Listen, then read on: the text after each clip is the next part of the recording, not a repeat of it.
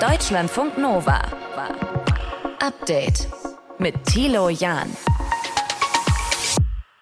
Hallo zusammen an diesem Donnerstag. Ja, die Politik nennt es eine Revolution. Stefan Carsten nennt es ein Evolutionchen, wenn man so sagen möchte. Er ist Zukunftsforscher und erstellt jedes Jahr den Mobilitätsreport. 49 Euro soll es also kosten, das Deutschland-Ticket. Warum er das kritisiert und was ihr zu diesem Ticket eigentlich alles wissen müsst, hört ihr heute in diesem Podcast. Wir schauen uns die Reisewarnung des Auswärtigen Amts genauer an. Alle Menschen mit deutschem Pass sollen ja bitte den Iran verlassen. Und Celine Celine Wegert ist heute mit am Start. Celine, du erklärst uns, wie wir aus der Bubble rauskommen. Ja, genau. Das kennen wir ja alle wahrscheinlich auf Social Media, diese Bubble, in der wir uns da befinden. Und das ist vielleicht bei Tiervideos noch ganz nett. Aber bei politischen Themen, da kann das schon mal problematisch werden. Da gibt es aber ein paar Lifehacks dagegen. Diese praktischen Tipps gibt es auch für euch an diesem Donnerstag. Schön, dass ihr mit dabei seid. Deutschlandfunk Nova. Ab in die Bahn oder in den Bus und das alles für 49 Euro quer durch Deutschland. Es soll kommen, das Deutschland-Ticket und Verkehrsminister Wissing ist mächtig stolz darauf. Nie war es einfacher, Bus und Bahn zu benutzen als mit diesem neuen Deutschland-Ticket, das wir nun so schnell wie möglich einführen wollen. Also wir sollten damit bundesweit im Nahverkehr und Regionalverkehr fahren dürfen. Es soll ab Januar kommen, das ist das Versprechen. Äh, Jim Bob Nikschas aus unserem Hauptstadtstudio hat das mal recherchiert, ob es wirklich bei diesem Termin bleibt. Ja, das ist zumindest weiterhin das Ziel, sagt Bundesverkehrsminister Volker Wissing von der FDP. Aber zu 100 Prozent sicher ist das mit Januar noch nicht. Das betonen zum Beispiel die Verkehrsunternehmen. Das Deutschlandticket soll nämlich anders als das 9-Euro-Ticket im Abo verkauft werden. Und das ist dann mit der Organisation doch ein bisschen aufwendiger. Könnte also auch sein, dass das neue Ticket vielleicht sogar erst Ende März kommt. Auch weil die Parlamente in den Bundesländern nochmal zustimmen müssen. Ob das mit Januar noch klappt, hängt jetzt also davon ab, wie viel Gas Politik und Verkehrsbetriebe mhm. da geben. Und Daumen hoch fürs 49-Euro-Ticket gibt es auch nicht überall. Sozialverbände sagen, das ist viel zu teuer. Ärmere Menschen können sich das überhaupt nicht leisten. Deshalb soll das Deutschland-Ticket nicht die einzige Lösung bleiben. Also vorerst soll es bei diesem Preis von 49 Euro bleiben. Bund und Länder hatten ja lange darüber diskutiert, was der richtige Preis für so ein Ticket ist, weil ja auch immer gilt, je günstiger man es macht, umso mehr Geld müssen Bund und Länder zuschießen. Das sind jetzt beim Deutschland-Ticket drei Milliarden Euro pro Jahr. Und auf Dauer wird es wohl auch eher teurer werden wegen der Inflation. Auch der Ticketpreis von 49 Euro wird also spätestens nach zwei Jahren steigen, vielleicht sogar schon früher. Aber in den einzelnen Bundesländern soll soll es auch weiterhin Sozialtickets geben für ärmere Menschen. In Berlin zum Beispiel, da wurde das 29-Euro-Ticket gerade noch mal verlängert und Baden-Württemberg plante ein 365 Euro Jahresticket speziell für junge Menschen.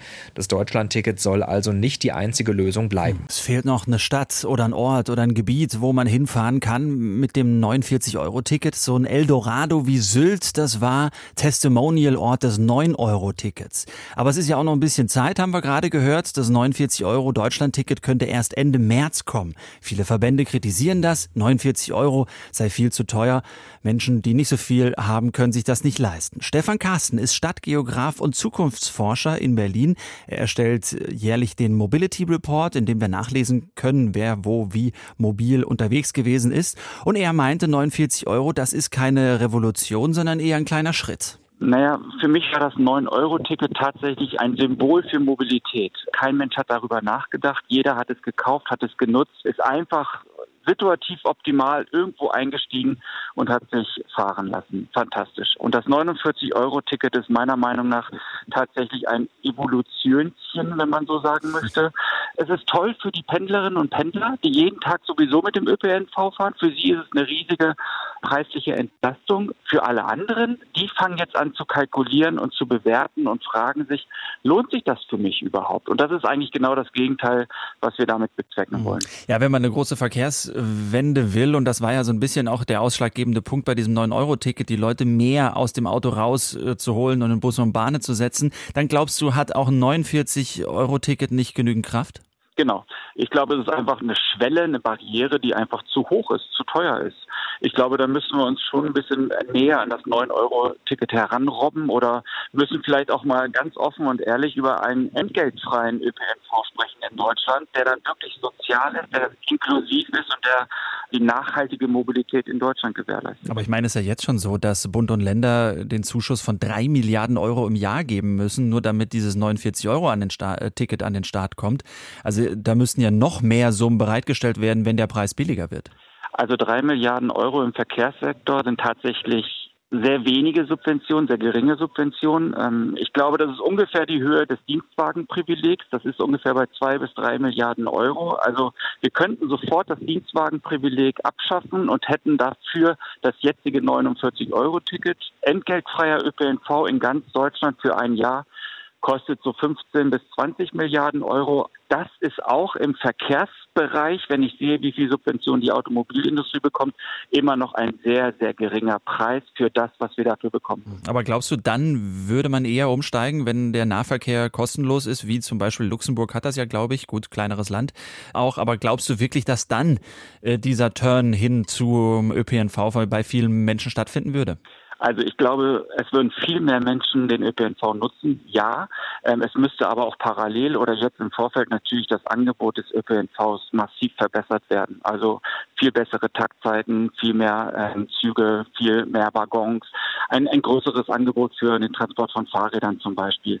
Das fehlt alles. Das ist in Luxemburg gemacht worden, bevor der entgeltfreie ÖPNV eingeführt worden ist. Das fehlt in Deutschland natürlich massiv. Das kostet auch Geld, aber ich kann mich nur wiederholen, das wäre eben für eine sehr zukunftsfähige Mobilität in Deutschland. Mhm. Ich meine, die Leute, die auf dem Land äh, jetzt wohnen, schauen auch so ein bisschen in die Röhre. Die haben zwar ein günstiges Ticket, aber da kommt kein Bus an oder es fährt keine Bahn. Man kann auch sagen, dass dieses Deutschland-Ticket, so wie es jetzt ist, für 49 Euro eigentlich was für Städter ist, oder? Ja, es ist für Städte, es ist für Stadtregionen. Je weiter ich mich von der Stadt entferne, desto ja, schlechter ist tatsächlich die Qualität des ÖPNVs. Viele Züge, die ausfallen, viele Menschen, die gefrustet sind und das gerne mal ausprobieren würden und zum Teil schon ausprobiert haben, aber dann doch wieder auf das Auto umsteigen, weil das Angebot in der Fläche überhaupt nicht ausreichend ist. Soweit die Einschätzung von Stefan Carsten, Stadtgeograf und Zukunftsforscher in Berlin. Wir haben über das 49 Euro Deutschland-Ticket geredet. Danke. Sehr gern.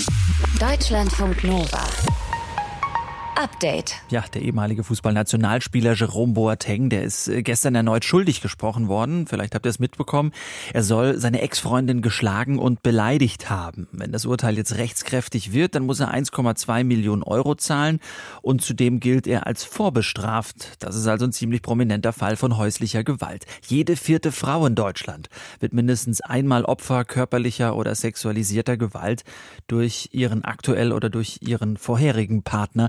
Sprechen wir drüber mit Etta Halenga. Sie ist Beraterin bei der Frauenberatungsstelle Düsseldorf e.V. Schönen guten Tag, Frau Halenga. Schönen guten Tag, ich grüße Sie ganz herzlich. Wie wichtig ist es für die Opfer, dass äh, die Täter tatsächlich verurteilt werden? Das ist für die meisten Frauen sehr, sehr, sehr wichtig. Vor allen Dingen haben sie ja auch dieses äh, lange Verfahren in der Regel hinter sich, lange Wartezeit, große Ungeduld und vor allen Dingen müssen sie ja bei Gericht nochmal alles ganz, ganz, ganz genau erzählen. Mhm. Und die meisten Opfer haben immer den Eindruck, ihnen wird nicht geglaubt. Und dann mitzukriegen, dass eine Verurteilung stattgefunden hat, ist in der Regel für die Frauen eine große Erleichterung. In der Regel sind sie meistens erstmal sehr, sehr erschöpft. Hm. Ja, kann man sich vorstellen, das ist auch ein schwerer Prozess, das dann nochmal zu veräußern. Aber wie Sie schon sagen, dann damit geht es ein bisschen von der eigenen Platte runter. Trotzdem nochmal nach dem Urteil, was ist dann stärker, die Erleichterung oder die Sorge, die Person könnte sich nochmal rächen?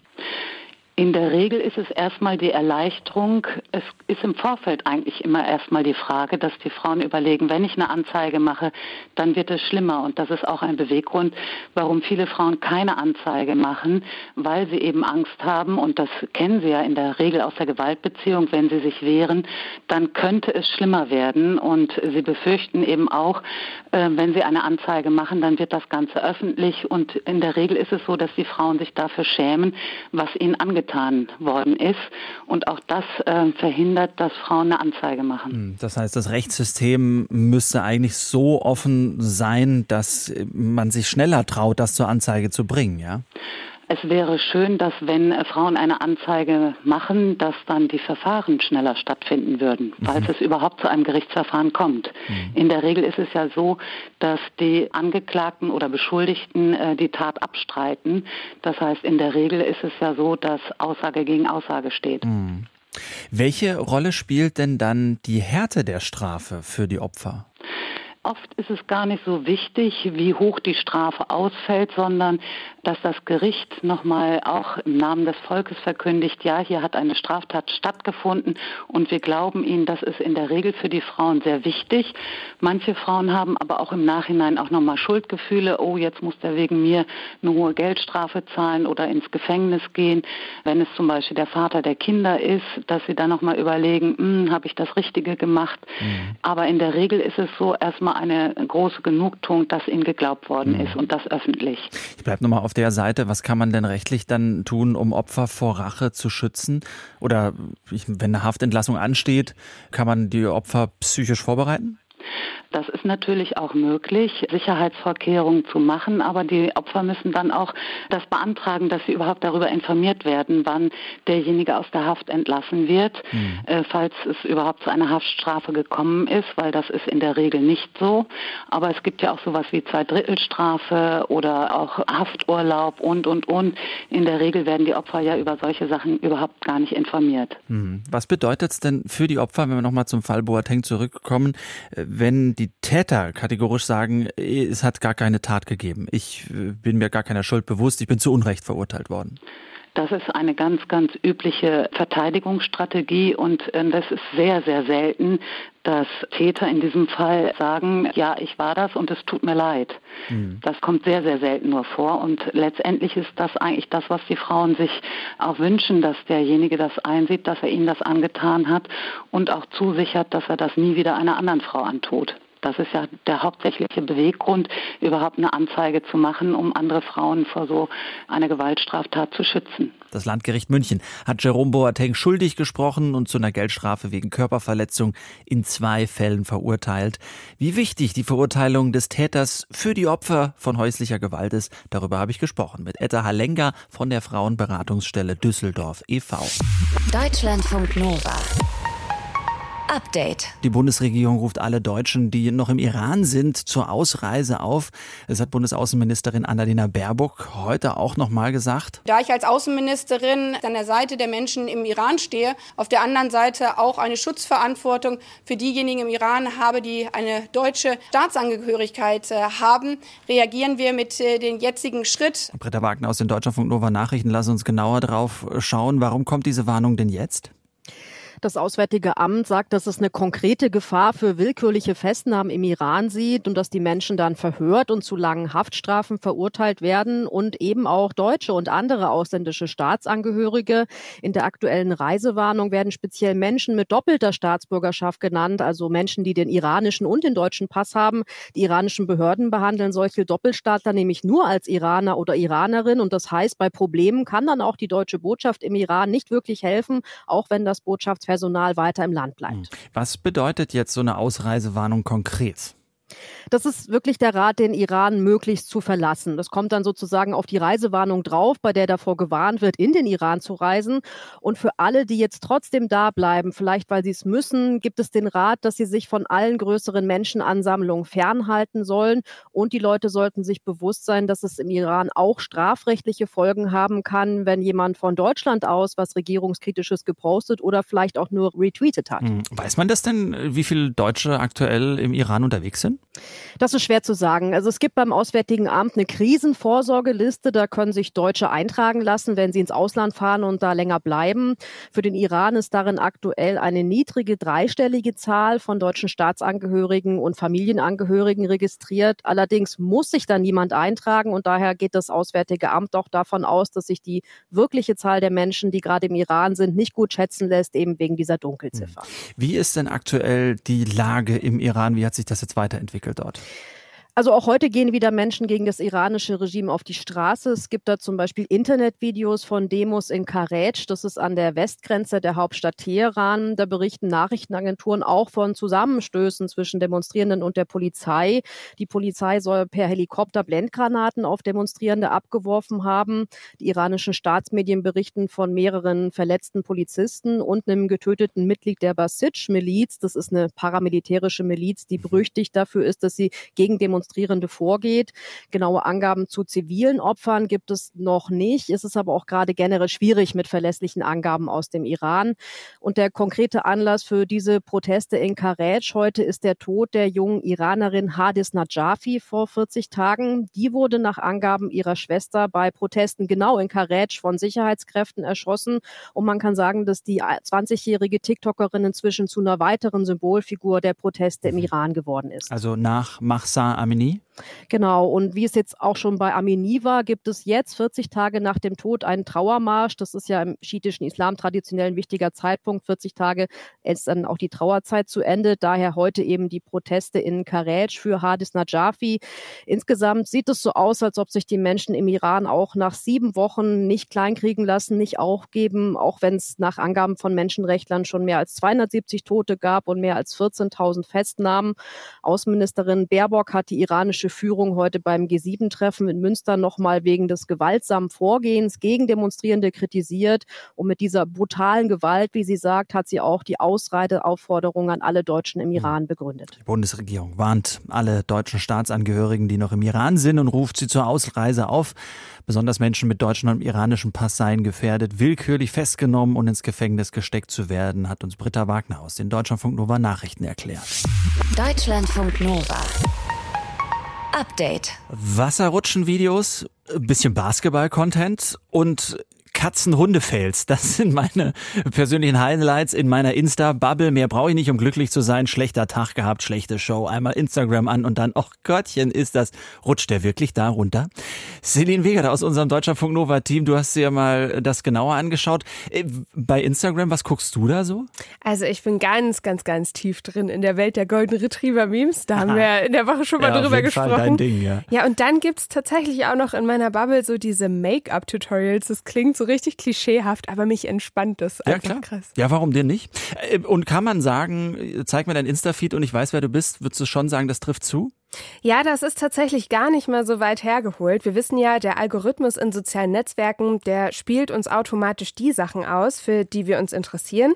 Heißt, wenn ich mir gerne viele Hundevideos angucke, da viel Zeit mit verbringe und auch viele Hunde like, dann checkt der Algorithmus das und gibt mir mehr davon.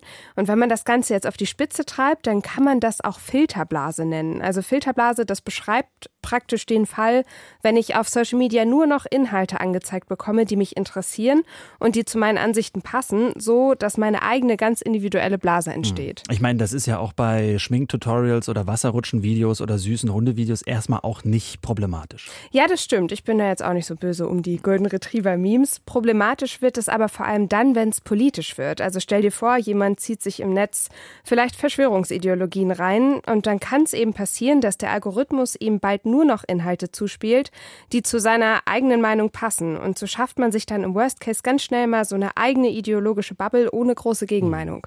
Wie kommt man raus? Würdest du sagen, es gibt genügend Möglichkeiten, um aus der Filterbubble wieder rauszukommen? Hm, Das kommt tatsächlich ein bisschen drauf an. Also dazu müssen wir auf jeden Fall erst überhaupt mal verstehen, okay, ich bin gerade vielleicht in so einer Blase drin.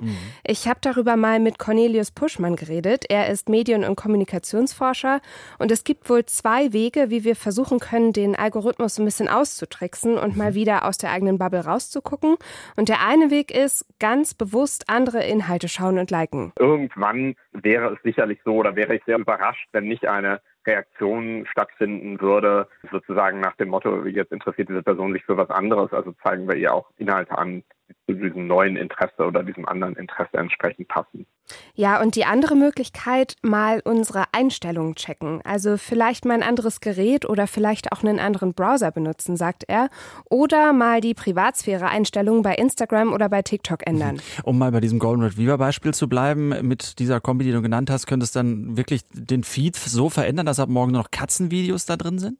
Ja, so ganz einfach ist das dann doch nicht, sagt Cornelius Puschmann. Einfach Katzen statt Hunde angucken, das kann vielleicht helfen, ist aber jetzt nicht die garantierte Lösung, um unsere Bubble zu ändern.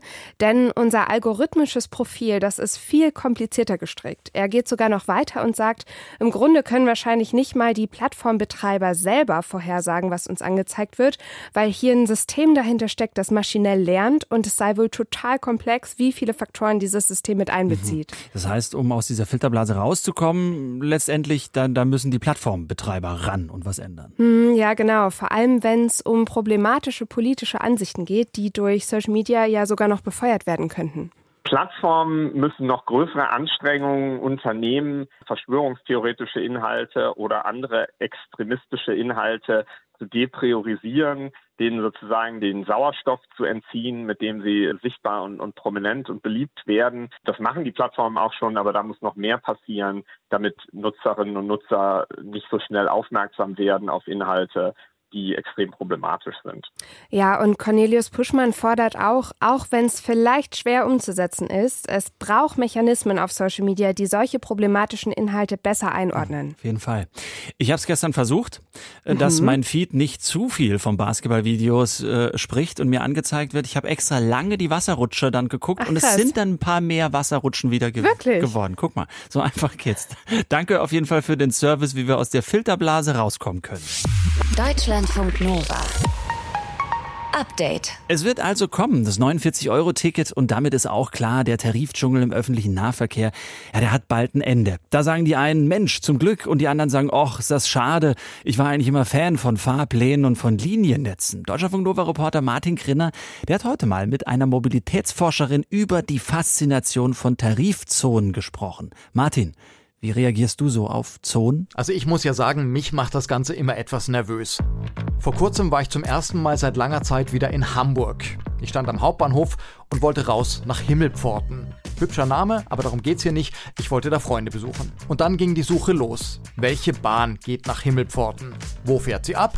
Wie lange braucht sie? Und vor allem, was für ein Ticket muss ich jetzt ziehen? Das hängt natürlich davon ab, in welcher Tarifzone Himmelpforten liegt.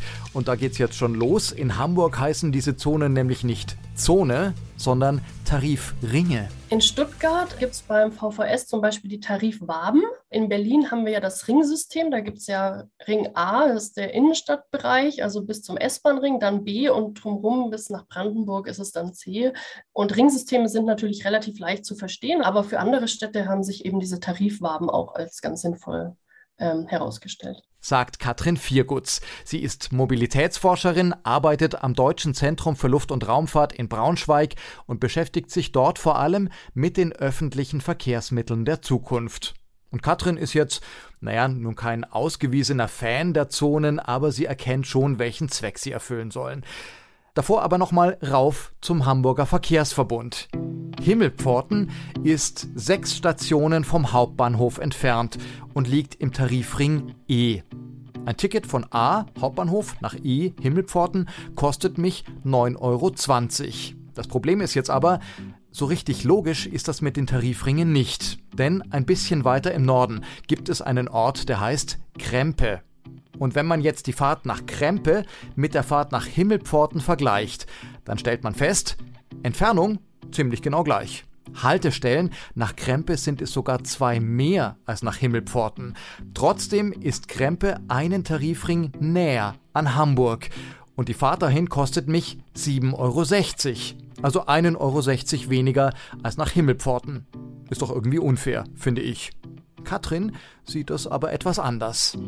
Ich glaube schon, dass es mit den Zonen etwas fairer ist, äh, vor allem wenn man sich jetzt so eine lineare Preisstaffelung anschauen würde. Also wenn es beim Fahrpreis zum Beispiel darum ginge, wie viele Haltestellen man abfährt. Und man müsste vielleicht für sechs Stationen doppelt so viel zahlen wie für drei Stationen, wäre es ja irgendwie ein bisschen ungerecht, weil auch Haltestellen sind ja nicht immer gleich weit voneinander entfernt. Also in manchen Gebieten gibt es ja eine relativ hohe Haltestellendichte, in anderen eine etwas geringere Dichte.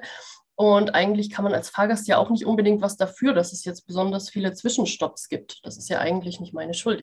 Es gibt für Katrin also durchaus nachvollziehbare Gründe, wie und warum diese Tarifzonen entstanden sind. Nicht nur in Hamburg, Stuttgart und Berlin, sondern auch in ländlichen Gebieten.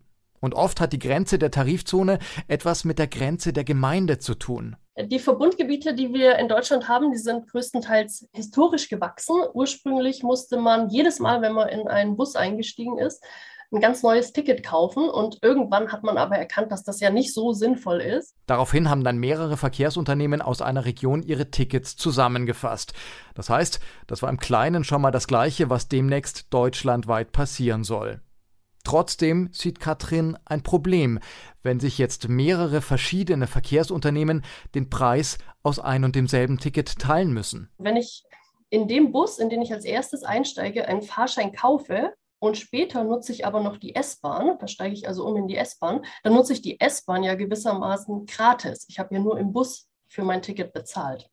Und durch Fahrgastzählung und Befragung wissen die Verkehrsunternehmen immer ungefähr, wie viele Menschen wirklich mit ihnen mitgefahren sind und sagen, ja, die Leute haben zwar nicht in der S-Bahn das Ticket gekauft, aber die sind ja damit gefahren, also wollen wir dafür jetzt auch das Geld haben. Und das ist ja schon auf Verbundsgebietebene relativ kompliziert. Und wenn man das jetzt auf ganz Deutschland überträgt, wird es natürlich noch ein bisschen komplizierter. Trotzdem, für uns als Fahrgäste wird das System natürlich viel, viel einfacher. Katrin meint deswegen im Hinblick darauf, dass sich die Tarifzonen demnächst in Wohlgefallen auflösen sollen. Naja, ich würde sagen, zwei Herzen schlagen in meiner Brust. Denn auf der einen Seite kommen auf die Verkehrsunternehmen ein paar ziemlich komplizierte Rechenaufgaben zu. Auf der anderen Seite hat das 9-Euro-Ticket ja schon gezeigt, dass die Leute eher bereit sind, die Öffis zu benutzen, wenn es einfacher ist. Und da schließe ich mich an. Also bye bye Tarifdschungel. Ich werde nicht heulen, wenn die Tarifzonenpläne aus den Bahnhöfen verschwinden. Deutschlandfunk Nova. Update. Immer Montag bis Freitag auf deutschlandfunknova.de und überall, wo es Podcasts gibt. Deutschlandfunk Nova.